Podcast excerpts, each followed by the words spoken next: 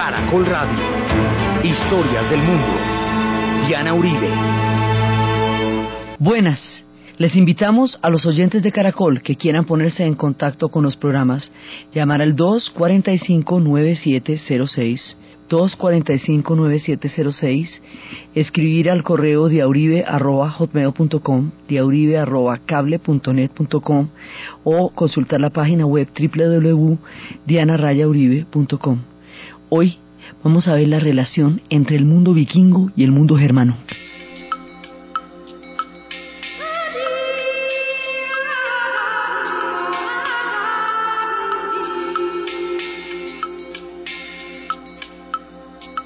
Vine lite reiseg i sin fagre fader får.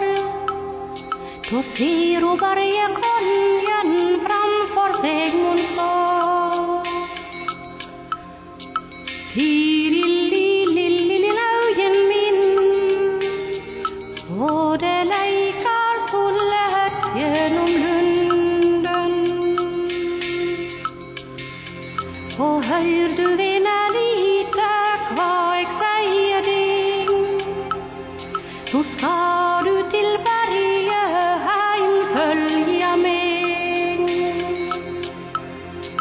La vez pasada habíamos visto cómo era que los troncos vikingos habían formado un montón de naciones.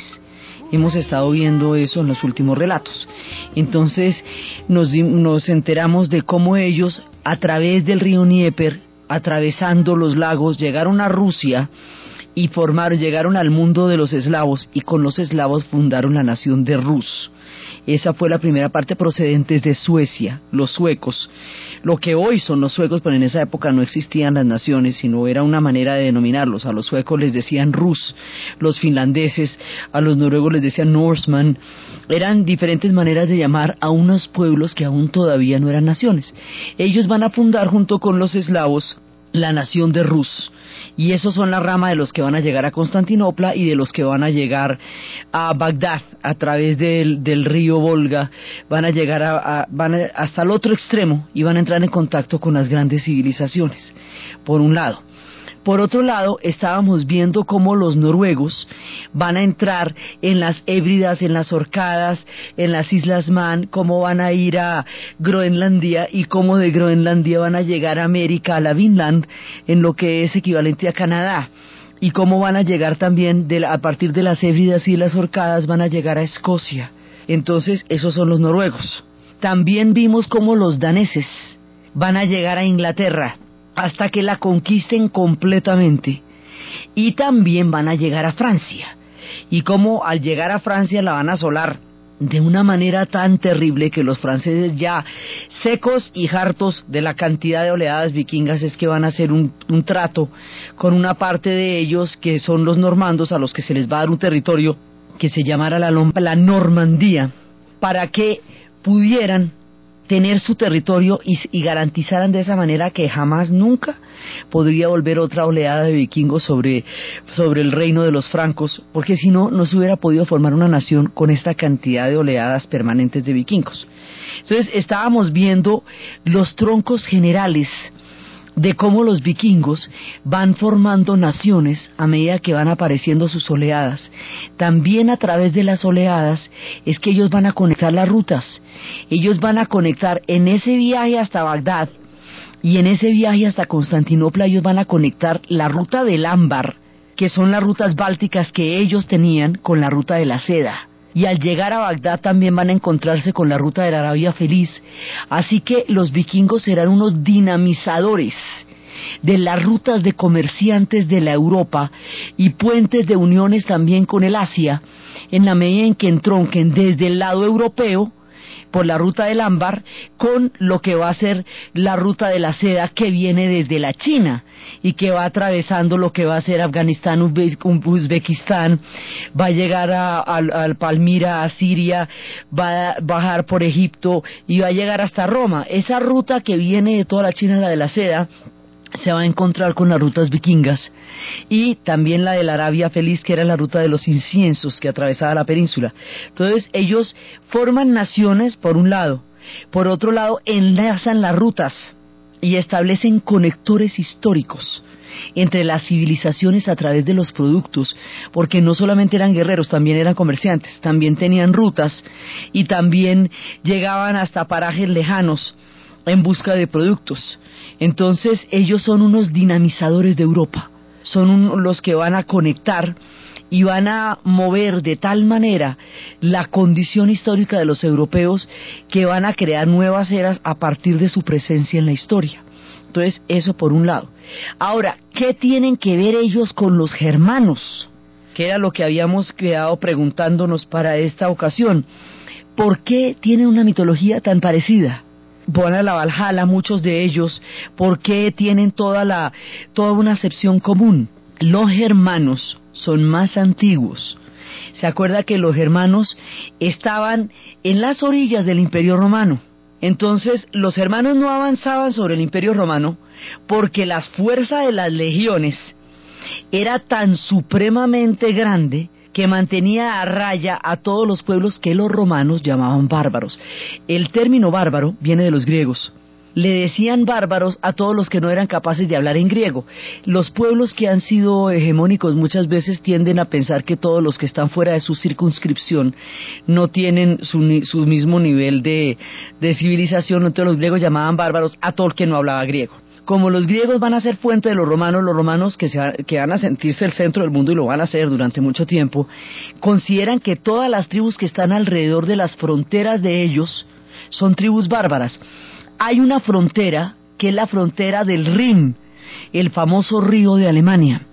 En esa frontera, de ahí para adelante, están los hermanos, que siempre están acechando el imperio. Inclusive en una época les bajaron una legión completa porque se metieron en los bosques de la Germania, que era cuando Baro Quinquilio gritaba desesperado, le gritaban devuélveme mis legiones. Entonces ellos le cogieron desde ahí terror a los bosques, porque no podían, la, la legión se dispersaba en territorios boscosos. Ellos solamente, ellos avanzan en, en territorio plano, pero en los territorios boscosos no. Entonces, los hermanos están siempre a las orillas del imperio romano, están siempre acechando. Cuando el imperio romano se fragmenta, cuando el imperio romano decae en Occidente, decimos que en Occidente, porque el imperio romano no decae en Oriente.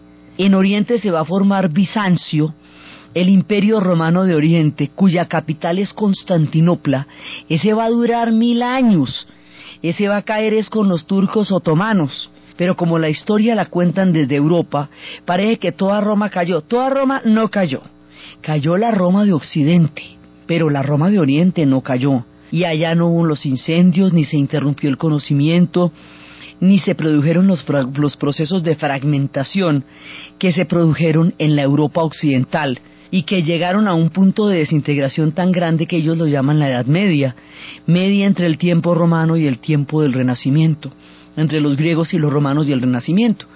Entonces, a los siglos que sucedieron ahí, que es donde está ubicado nuestro relato. Entonces, ¿qué pasa?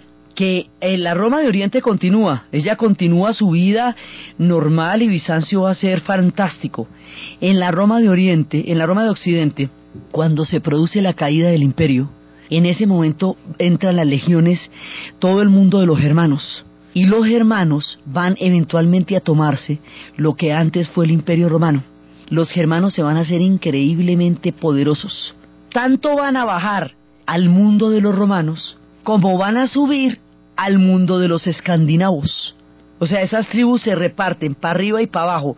Generalmente todas estas tribus tienen un origen indoeuropeo, que es del tronco de donde viene todo el mundo que se considera, digamos, el origen de todos estos pueblos.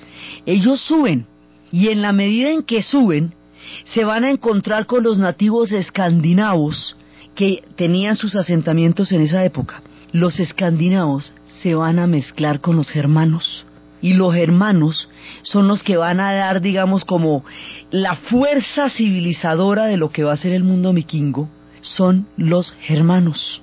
O sea, son los papás de los vikingos, son los hermanos, no es que estaban antes. Entonces se reúnen con pequeños asentamientos eh, escandinavos que había ya en la península, pero la subida de los troncos germanos que van para el norte es la que va a dar todo el espectro de lo que más adelante va a ser el mundo vikingo. Entonces, si bien ellos son, si bien los vikingos son los abuelos de Europa, los germanos son los abuelos de los vikingos. Y por eso es que tienen esas mitologías tan parecidas, porque los germanos van a llevar sus dioses cuando se van para el norte, cuando van llegando hasta allá. Allá también tenían los escandinavos sus propios dioses y por eso las mitologías tienen figuras afines, como la figura de Freya dentro del Vanir, que es la sensualidad y la fertilidad, pero que se parece mucho a Friga, la esposa de Odín. Entonces hay, digamos, eh, equivalencias. Habíamos hablado dentro del árbol cósmico del Yggdrasil, que había habido un tiempo en que se había propuesto una especie de pugna entre los seres del Vanir y los seres de Asgard, que se acuerda que los seres de Asgard son los guerreros y los seres del Vanir son los, son los dioses dedicados a la fertilidad y a las cosechas y a la sensualidad.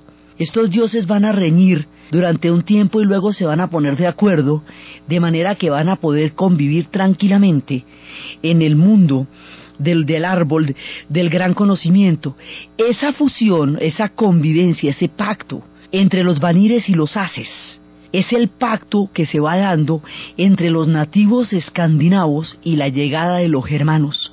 Y en ese árbol por eso caben los dos y se van fusionando con el tiempo y van aunando las mitologías, porque los escandinavos tenían a sus vanires, que son dioses mucho más agrícolas, y los germanos llegan con sus dioses guerreros, que no lo son completamente, porque digamos Odín es mucho más un dios de la sabiduría, es más un Dios que quiere entender el corazón humano, es un Dios que normalmente se viste de anciano para poder despertar, eh, digamos, desprevenir a los hombres y que le muestren de esa manera su corazón.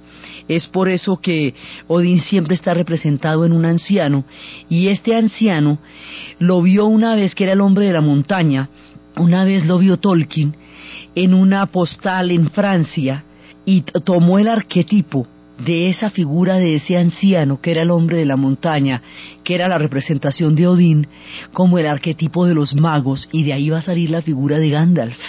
El famoso Gandalf, muchos de ellos van a salir de toda esta mezcla. Entonces aquí se va dando una fusión, una fusión entre los germanos y los escandinavos, que es lo que va a constituir el mundo vikingo. Y se va a dar no solamente en el terreno de los hombres, sino en el terreno de los dioses y así es que poco a poco se van constituyendo en naciones.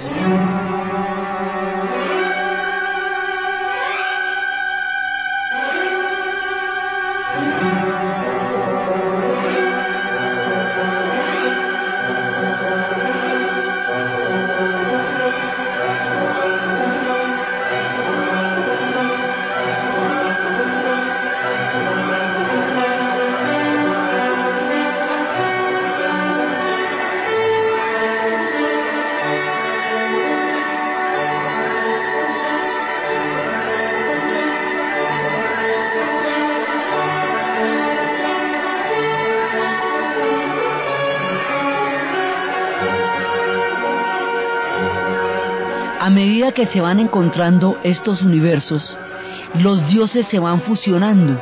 Y ahí es cuando la idea de la Valhalla va a entrar en el mundo de los vikingos, va informando su mundo, y ahí es cuando vamos a ver a las valquirias, que son los dioses germanos que están llegando a Escandinavia y cuando llegan a Escandinavia van llevando lo suyo. Entonces es cuando se nos aparecen las valquirias y se nos van apareciendo todas estas figuras germánicas que más adelante, siglos después, Wagner va a llevar como inspiración de su música en la época en que surja un movimiento literario y musical en Alemania que se conocerá con el nombre del romanticismo y que recuperará a los antiguos dioses tanto para la música como para la literatura. Entonces por eso es que nosotros vamos a conocer todo esto a través de la música de Wagner. Vamos a conocer después eh, a Sigfrido y el anillo de los Nibelungos y todo eso que lo vamos a ver más adelante es la manera como se entroncan todas estas mitologías Entonces son las religiones de los antiguos dioses. Entonces los vikingos se van formando es con esta, con, esta manera como los germanos se van extendiendo por Europa, para el norte y para el sur. Lo que pasa es que nosotros estamos mucho más acostumbrados a los relatos de cómo los germanos van hacia el sur, pero hacia el norte también fueron y allá fue donde encontraron el mundo de los escandinavos con quienes hubo una fusión perfecta, tan armónica y tan profunda que es muy difícil distinguir las figuras de uno de los otros. Además porque estas mitologías, estas religiones antiguas también varían de una región a otra, de un pueblo a otro, porque eran pueblos que estaban bastante distantes los unos de los otros. Entonces, estos germanos, que son una matriz también importantísima, empiezan a emigrar hacia el este de Europa y, y, empiezan a llegar también a diferentes lugares, van a llegar al sur también, van a llegar a Inglaterra al sur de Bretaña. Cuando están emigrando para arriba van a llegar a Inglaterra. En Inglaterra a los germanos los vamos a llamar anglos. Y esta tierra de Inglaterra es como Angloland, o sea, la tierra de los anglos, que es otra manera de decirle a los ingleses, ese es un tronco germano. Entonces se van a llamar los anglos, Angloland, y más adelante van a llegar otros pueblos que se van a llamar los jutos y los sajones. Por eso se van a llamar los anglos sajones. Es así como se les va a conocer. Entonces cuando llegan los anglos y cuando llegan los sajones a esa Inglaterra, como Inglaterra formó parte del Imperio Romano, los romanos llegaron hasta Bretaña, y allá estuvieron mucho tiempo, se alcanzaron a cristianizar en Bretaña. Entonces, cuando llegan, se van a encontrar con un pueblo que ya conoció el cristianismo y que estaba habitado fundamentalmente por celtas. ¿Se acuerda que habíamos visto que los celtas estaban allá hace rato? Entonces, estos celtas ya eran cristianos porque la, época y la influencia del Imperio Romano, cuando el Imperio Romano se cristianiza, deja la llegada de la religión cristiana a la isla. Entonces ahora, con la llegada de los vikingos, con la llegada de los germanos primero, vuelven los viejos dioses, vuelve Odín y vuelve Thor, entonces, antes eh, teníamos a los druidas y las religiones del bosque. Luego llega el cristianismo y se asienta, que duró ya hacía más de 100 años, lo, estaba ya. Ahora vuelven otra vez los dioses del bosque en su forma de Thor y de Odín. Vuelve el mundo de Asgard.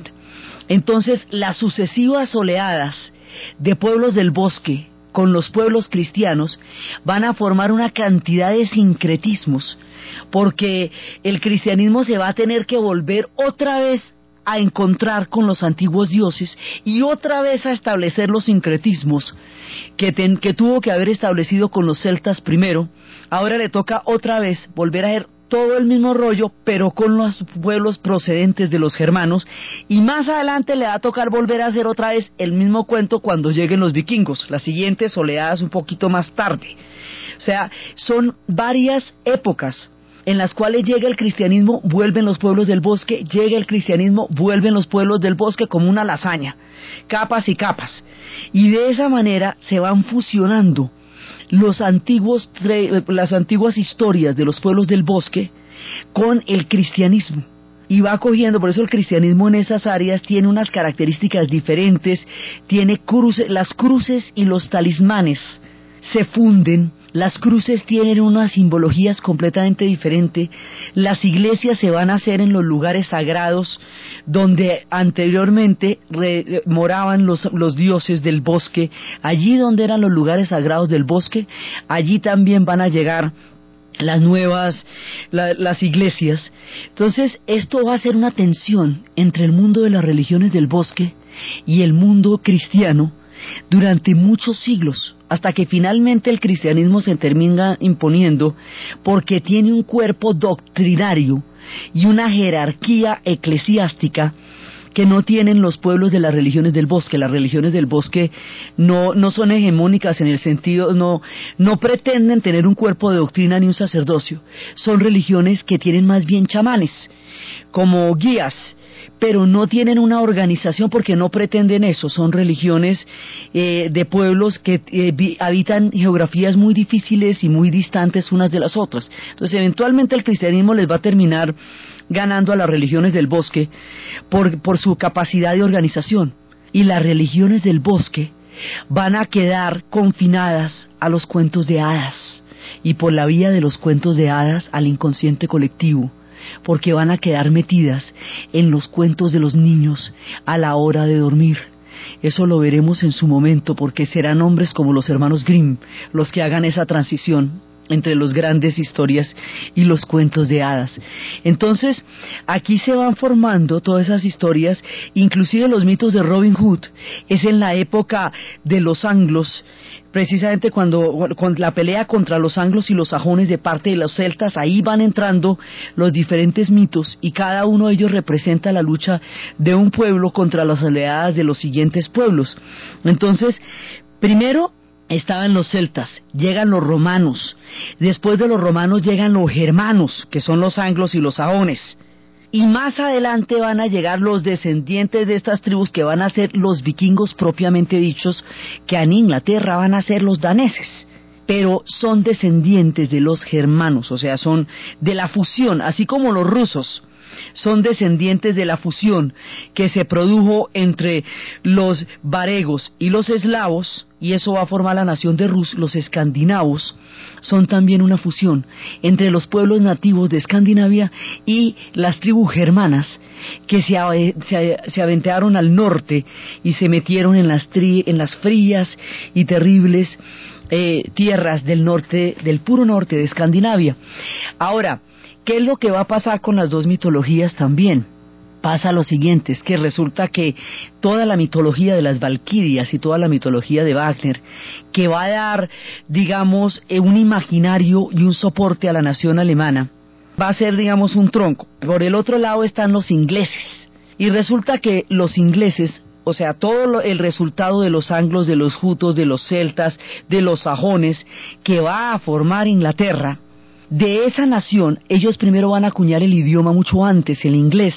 Se va a acuñar mucho antes como idioma que el alemán, porque es en pleno medioevo cuando Jeffrey Chaucer va a acuñar el idioma inglés.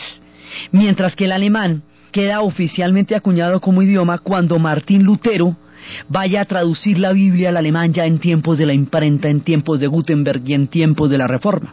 Entonces, más adelante, estos dos pueblos, mucho tiempo más adelante, durante la Segunda Guerra Mundial, los germanos se van a enfrentar con los ingleses.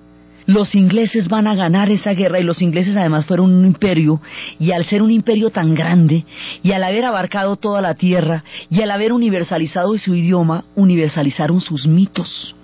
Y por eso se conocen es los mitos de los ingleses. Mientras que los mitos germanos, al haber sido, digamos, tan, tan maltratados por Hitler como una manera de, de construir un imaginario alemán en las guerras, y como la Segunda Guerra Mundial la pierden los germanos, y como hicieron tanto daño en Europa, y después va a haber una desnazificación, o sea, una, una manera de echar atrás todo lo que significó esa expansión alemana en la Segunda Guerra Mundial, entonces estos pobres dioses germanos que no tienen velas en ese entierro van a quedar de lo más desprestigiados. Pero Odín es un tipo sabio que se disfrazaba de anciano para conocer el corazón de los hombres. Thor es la representación misma de la lealtad es el incondicional amigo, es el Señor de la justicia, es el Señor del martillo. Freya es un personaje sensual y fértil. O sea, esos dioses encarnan valores profundos y maravillosos de la fertilidad, de la vida, de muchas cosas sino que van a quedar con una pésima prensa en el siglo XX por la utilización que se dio de ellos, se hizo de ellos, en, el, en la cimentación de una cultura germana en un momento dado en la, a mediados del siglo XX. Entonces se enfrentaron estos descendientes de todos los germanos mucho tiempo más adelante en una conflagración terrible que todo el mundo recuerda como la Segunda Guerra Mundial y por eso los héroes de los ingleses quedan todos divinos y titinos y papacitos y preciosos. Y los héroes de los germanos quedan como unos héroes guerreros sedientos de sangre porque fue, digamos, la connotación que el siglo XX le dio a estas mitologías y la manera como se enfrentaron en unos campos de batalla aterradores le dio un significado distinto al que tienen en este momento, digamos, al que tienen originalmente en el árbol de Yggdrasil, donde conviven los mundos de los dioses, de los enanos, de los elfos, de todas las criaturas que conforman esta cosmovisión donde nueve mundos paralelos coexisten en un lugar cósmico. Entonces, esos, digamos, son los ires y venires de la historia de los hombres y la historia de los dioses, porque las historias de los dioses también van cambiando de acuerdo con las historias de los hombres, viajan con ellos y se transforman según ellos se vayan transformando a la vez. Entonces, de los mitos ingleses, el mito de Camelot, el mito del rey Arturo, va a ser el arquetipo de lo que va a ser la formación de Inglaterra. Y de las mujeres, el mito de Guinevere, el mito de Ginebra, va a ser también toda una mirada de las figuras femeninas. De ese mito, Lorena McKenneth va a ser una versión bellísima que se llama La Dama de Charlotte, que es la representación de Ginebra. esta mujer que nace en, un mundo esplendoroso, que sabe que llegará a Camelot y que sabe que algún día una maldición surcará su vida, pero ella no sabe cuál es, ni sabe cómo llegará, ni de qué manera aparecerá. Ella solo lo sabe cuando se entre en contacto con ella y entrará en contacto con la maldición solamente cuando mire por primera vez a los ojos al caballero Sir Lancelot. Solo entonces sabrá que la maldición había llegado a su vida como había sido profetizada desde su infancia.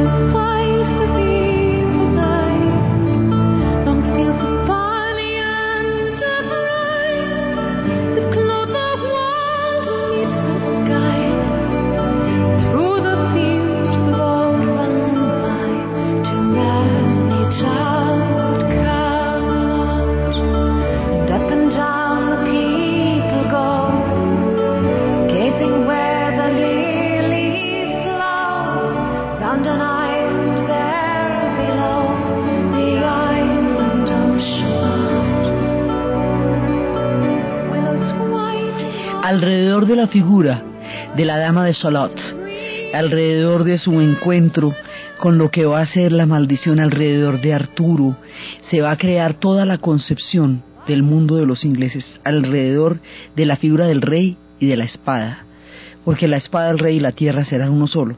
Entonces, esa es la manera como los ingleses van a acuñar toda la, la, cantidad de influencias que vienen de los pueblos que los formaron a ellos. Entonces, los vikingos son los abuelos de los ingleses, de los franceses, de todos los pueblos europeos, y los germanos son los abuelos de los vikingos. O sea, los germanos son la primera oleada que arranca desde el siglo V después de Cristo, cuando el imperio romano cae y empieza a moverse por toda Europa y al moverse por toda Europa va formando pueblos, troncos y matrices de esos pueblos que va formando van a salir los futuros vikingos. Los vikingos en nuestro relato están en el siglo VII y en el siglo VIII y en el siglo IX y X. ¿sí? Es, es nuestra era, ellos frisan el año 1000. Entonces están es un poco de tiempo después, ya son descendientes de estos, pero van a crear una cultura propia a partir de la cultura de los hermanos, con la propia que ellos tienen, y van a formar estas grandes mitologías que por eso son tan increíblemente similares, porque son unas mitologías de fusión entre los dioses que llevaban los germanos y los dioses que tenían los escandinavos para formar el gran mundo de los vikingos. Entonces, dentro de, esa, de esas antiguas religiones está, por un lado, pues Odín, que hemos visto que es el, el máximo de los dioses de Asgard. Habíamos, eh, hemos eh, visto antes cómo había una tierra de los gigantes y ellos derrotaron a los gigantes y crearon a los dioses primigenios y esos dioses primigenios viven en Asgard. Y siempre están en cuidado contra los gigantes, o sea, los gigantes siempre están amenazándolos y por eso es que el camino del arco iris hay que tenerlo permanentemente custodiado para que no vayan a subir los gigantes. Así van apareciendo los gigantes en los mundos nórdicos. Nosotros teníamos ya gigantes y titanes en las épocas de los griegos, pero en los mundos nórdicos nos van a aparecer a partir de todas estas eh, luchas entre los haces y los y los gigantes, los titanes y los gigantes que están permanentemente abrazando, entonces ese amenazándolos. Todo esto va a formar parte de la herencia cultural colectiva de estos pueblos. Y los que más van a traducir todas estas religiones a la música son los ingleses. Permanentemente nos van a dar alusiones a todos estos mundos. Más adelante un grupo llamado Marillion, este es de los ochentas, va a cantar a uno de los gigantes, Grendel.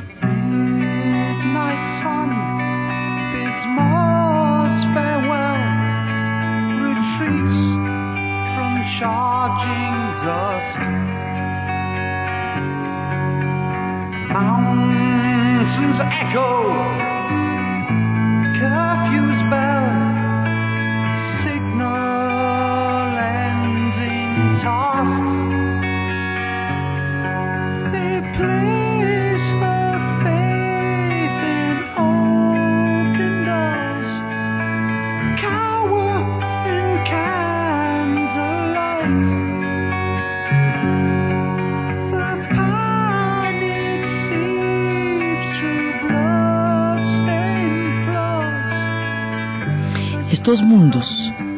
de los caballeros, de los gigantes, de los dioses, de los hombres y de todas las criaturas paralelas, después se escucharán en el rock mucho tiempo más adelante, cuando los descendientes de todos estos dioses y de todos estos hombres se vuelvan músicos. Entonces, se van formando todas estas amalgamas y están todos estos mundos y dentro de ellos está la figura de Thor la figura de Thor es muy importante. Thor tiene muchas similitudes con Hércules en la medida en que era un niño prodigiosamente fuerte, de carácter dulce, pero de todas maneras capaz de, de le dar unas chiripiorcas miedosísimas que no se las podían controlar. Hubo que mandarlo también a que le, le, ayudaran a, a manejar el carácter porque tenía un carácter absolutamente fuerte hay veces. Entonces, hasta que lo logran domar, eh, luego vuelve donde Freya, su madre, y donde Odín, y Thor va a representar la lealtad. Como habíamos dicho, Thor va a representar la amistad, y Thor tiene en su haber una objetos construidos por otros mundos. Él es un dios, pues digamos, forma parte del mundo de los dioses, pero los instrumentos con que Thor va a llevar a cabo sus hazañas de lealtad son instrumentos construidos en otros mundos, vienen de un mundo mágico. El mundo mágico de donde viene el instrumento poderoso que hace a Thor, el guerrero que él fue, es el mundo de los enanos. En el mundo de los enanos es donde se construyen los martillos. El martillo tiene un doble poder, porque por un lado es una herramienta que permite construir como lo utilizaban los griegos en la figura de Hefestos o de Vulcano que era el herrero del, eh, del, del, cosmos griego, pero por el otro lado es un arma. Y es, la, es el poder y es la fuerza, es el trueno también, es una herramienta mitológica y poderosa, es el trueno y la tormenta. Entonces Thor va a utilizar ese martillo, lo, lo, lanza y el martillo siempre regresa a él, y es tan poderoso que tiene que cargarlo con los guantes de hierro, y el martillo puede asumir diferentes formas y diferentes maneras. A través de Thor, a través del martillo, es como Thor va a administrar la justicia. Y es de esa época como en esas sociedades es donde se van a formar instituciones jurídicas y parlamentarias que después serán fundamentales en Occidente. Ese martillo de Thor es el que se usa hoy día en los estrados, tanto para llamar al silencio como para dictar la sentencia. Ese martillo que el juez esgrime, golpea sobre el estrado es el martillo de Thor, el martillo de la justicia. Y como los romanos y los germanos después hicieron un imperio juntos que se llamaba el Sacro Imperio Romano Germánico, entonces existe una tradición y es que cuando el Papa muere, se acerca uno de sus más importantes seguidores y le pone el martillo tres veces en la cabeza diciendo es verdad que el Papa ha muerto. Esos son, quedan tradiciones hermano-romanas de las épocas del Sacro Imperio, cuando el camarolengo es el, que, el encargado del Vaticano, el encargado de poner tres veces el martillo sobre la frente. Thor administra la justicia, la lealtad, el equilibrio, ese es un personaje que lleva todos los valores de lo que es justo a través de su martillo y el martillo lo proveen los señores de lo mágico, el mundo de los enanos.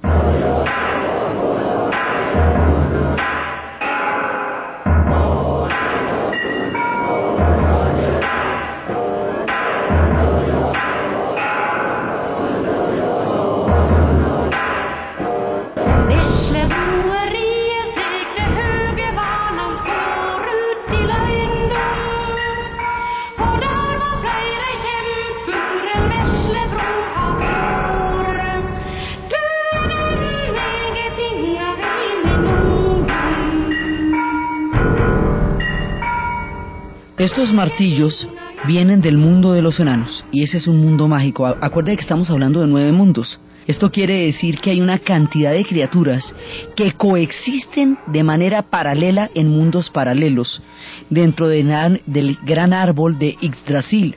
Entonces, en nuestro relato, por un lado estamos manejando los mundos cósmicos, que son nueve en el árbol de Yggdrasil, y por el otro lado estamos manejando el mundo de los hombres, entonces, cuando estamos hablando de los pueblos, que si los germanos, que si los vikingos, que si los sajones, que si los anglos, esos son los hombres, del mundo de los hombres. Cuando estamos hablando de Thor, estamos hablando del mundo de los dioses y particularmente de Asgard, la morada de los dioses.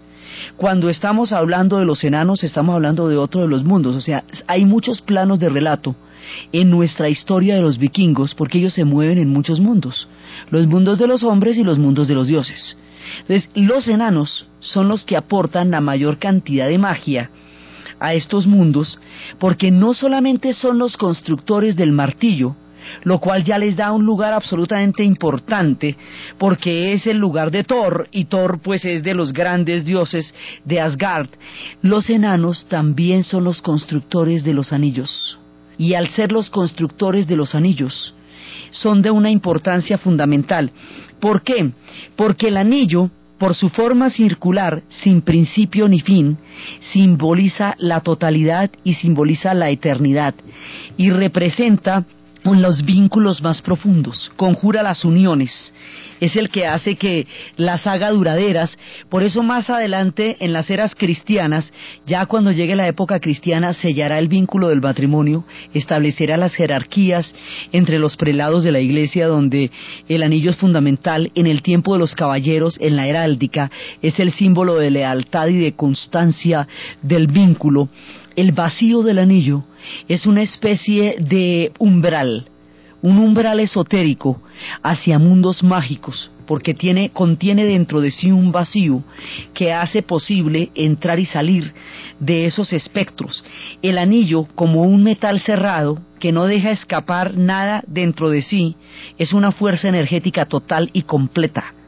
Por eso, dentro del anillo va a estar el campo de energía va a estar completo entonces, los anillos son fundamentales para cualquier cosa porque son, por su característica, un instrumento de poder fantástica que va a crear tanta maravilla porque el inconsciente colectivo ha gravitado en las viejas religiones del bosque a través de los cuentos infantiles durante muchísimo tiempo. Entonces, por eso es que este anillo va a dar origen a toda la trama. Es el Señor de los Anillos, es el anillo del poder, porque esos anillos forjados en mundos mágicos y antiguos vienen de otras dimensiones paralelas. Entonces, así nos vamos encontrando a través de nuestro recorrido por el mundo de los vikingos, nos vamos encontrando con anillos, nos vamos encontrando con, eh, con martillos. El anillo también permite que la visión se agudice. El anillo, utilizado como un aro en la oreja, es como los marineros lo llevan para poder acrecentar su visión en el horizonte. Se dice que el marinero que lleva el arete, y eso digamos fue una, siempre una tradición del mar, tiene una capacidad para ver mucho más allá del horizonte, porque la magia del anillo le permite esclarecer su visión. El anillo en formas más amplias son las pulseras, pero los anillos son fundamentalmente, o las coronas, pero son fundamentalmente objetos de poder por su característica constitutiva y por su paso hacia las magias y hacia los mundos. Entonces los anillos estarán siempre presentes en todas estas historias porque son la fuerza, digamos, una parte fundamental de Odín, es el anillo y una parte fundamental de Thor, es el martillo y ese mundo lo hacen los enanos, seres fundamentales en las creaciones de los mundos paralelos de los cuales estamos hablando. Entonces eso es, digamos, parte del mundo de los enanos. En el mundo de los vikingos mismos, cómo se dan los ritos de la muerte. Los vikingos conciben la muerte de una manera análoga o como muchos otros pueblos que es un viaje a través de un río. Así como los griegos tenían que atravesar el río y al otro lado Caronte el barquero los atravesaba y nos estaba esperando al otro lado el cancerbero. Ellos van a cruzar un río. Los egipcios también tenían un cruzaban un río en el barco hacia, la, hacia el mundo de, de ultratumba. Los vikingos van a cruzar ese río y van a llegar a una, a una morada distinta. en su concepción de la muerte es un barco, siempre es un viaje. Ese viaje, si se pueden los grandes señores, lo van a hacer a través de las embarcaciones gigantescas, pero es que los, los barcos eran los lujos más grandes y los objetos más refinados y costosos del mundo vikingo. Entonces no todo el mundo podía llevar su barco, no todo el mundo tenía un barco.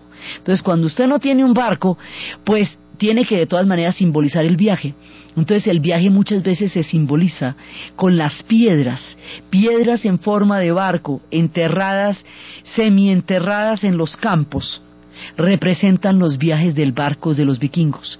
Algunas veces los, los barcos se quemaban, los llevaban quemándose con los restos de los grandes señores, otras veces eran entierros. Si todos se hubieran quemado no hubiéramos podido tener ninguna evidencia de dónde venían. Pero los había enterrados, que son los que se han encontrado intactos con todos los, con toda lo que llevaba el gran guerrero hacia la muerte, unos iban hacia la Valhalla y unos iban efectivamente hacia el mundo de los grandes guerreros donde estarían todos juntos el día que llegara la gran batalla con los gigantes, pero había otros que iban hacia el Vanir que iban hacia otros universos eh, más placenteros y más felices y más fértiles. Ellos también, digamos, el cielo es la Valhalla, pero no es el único, porque también por la influencia eh, vikinga van al Vanir entonces ellos iban en esos largos viajes y cuando iban en esos largos viajes, en esos barcos, algunos de ellos los quemaban, eso lo hemos visto mucho precisamente en El Señor de los Anillos, en Excalibur, en Arturo, esa tradición de llevarlos con el fuego hacia la morada del más allá. Otros van enterrados con todo y el gigantesco barco, otros van en piedras que representan barcos, pero todos van a hacer el viaje del más allá.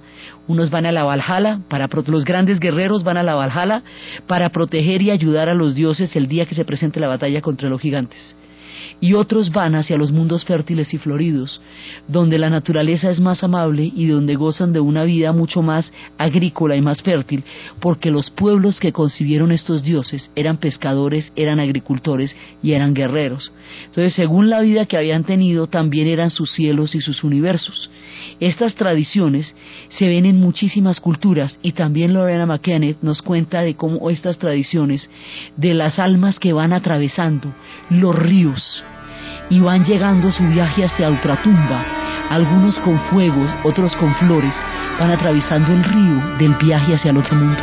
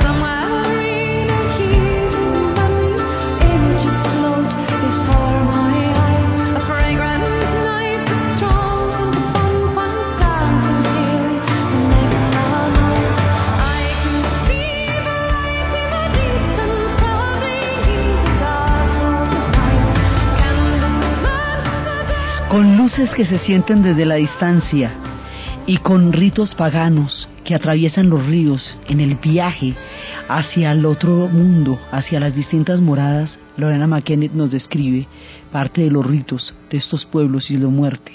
Y otra de las cosas que era fundamental, que define estas civilizaciones y estas culturas, son los relatos. Ellos viven en países de frío, donde los meses de invierno son larguísimos, donde los vientos no solamente llevan a los grandes navegantes por las corrientes del mundo, pero sino que también congelan a las personas que se quedan en tierra, no todos se van. Entonces aquellos que están en tierra, que tienen que atravesar grandes meses de invierno y de hielo, cuando afuera los vientos son helados, cuando nadie puede ni asomar la nariz en esos climas tan grandes y tan largos de invierno, entonces, cuando suenan esos terribles vientos que sobrecogen el alma con la fuerza de Boreas que habíamos visto desde el principio que es el Señor de todo esto, el viento de Boreas, entonces las historias son muy importantes. Se van a refugiar durante largos meses a contarse historias. Esas historias van a ser tan fundamentales que son preciosísimas. Gente venida de todas partes traían oro, joyas, traían espadas, traían toda clase de fortunas para dárselas a los contadores de historias, porque los contadores de historias hacían posible la vida durante los largos meses de invierno. Por eso ellos tienen unas mitologías tan ricas y tan poderosas, por eso tienen tantas tradiciones y tantos cuentos, porque sus historias eran cómodos y juntos durante los largos meses de invierno, en tiempos en que no había cine, ni radio, ni televisión, ni orquestas, ni iPods, ni había nada de lo que hoy electrónicamente nos contacta con las voces de otros mundos, en ese momento solo las historias hacían duradero y llevadero un invierno tan largo, solo las historias cohesionaban pueblos distantes que venían de mil latitudes para congregarse alrededor del fuego a oír una muy buena historia que era la razón de ser de los pueblos vikingos, no solamente su bravura, no solamente sus conquistas, sino el ser grandes contadores de historias que junto con los celtas, que eran otros grandes de la tradición oral, habían encontrado en el relato la manera como protegerse del invierno y de los grandes vientos. Estos pueblos van a entrar, como dijimos al principio, en una permanente tensión con el mundo de los cristianos, y horas se van a imponer unos y otras horas se van a imponer otros. Esa tensión va definiendo el carácter y la identidad de esos pueblos. Esa tensión entre el mundo cristiano y el mundo de las religiones del bosque es lo que vamos a ver en el siguiente programa. Entonces, desde los espacios de los troncos hermanos, que en su llevada al norte y en su contacto con los pueblos del hielo llevaron a los dioses de Thor y Odín, y desde la manera como los pueblos del hielo adoptaron esos dioses con los suyos propios, creando un magnífico universo en el árbol de Yggdrasil, de los pueblos que se fueron fusionando con sus dioses y sus vientos para crear civilizaciones poderosas y magníficas, desde los barcos de las moradas hacia el río que los llevaría a la Valhalla, desde el poder de los anillos, desde la justicia del martillo y desde la importancia del relato en los largos fríos de invierno y en los tiempos de los grandes vientos, en la narración de Ana Uribe, en la producción Ernesto Díaz y para ustedes feliz domingo.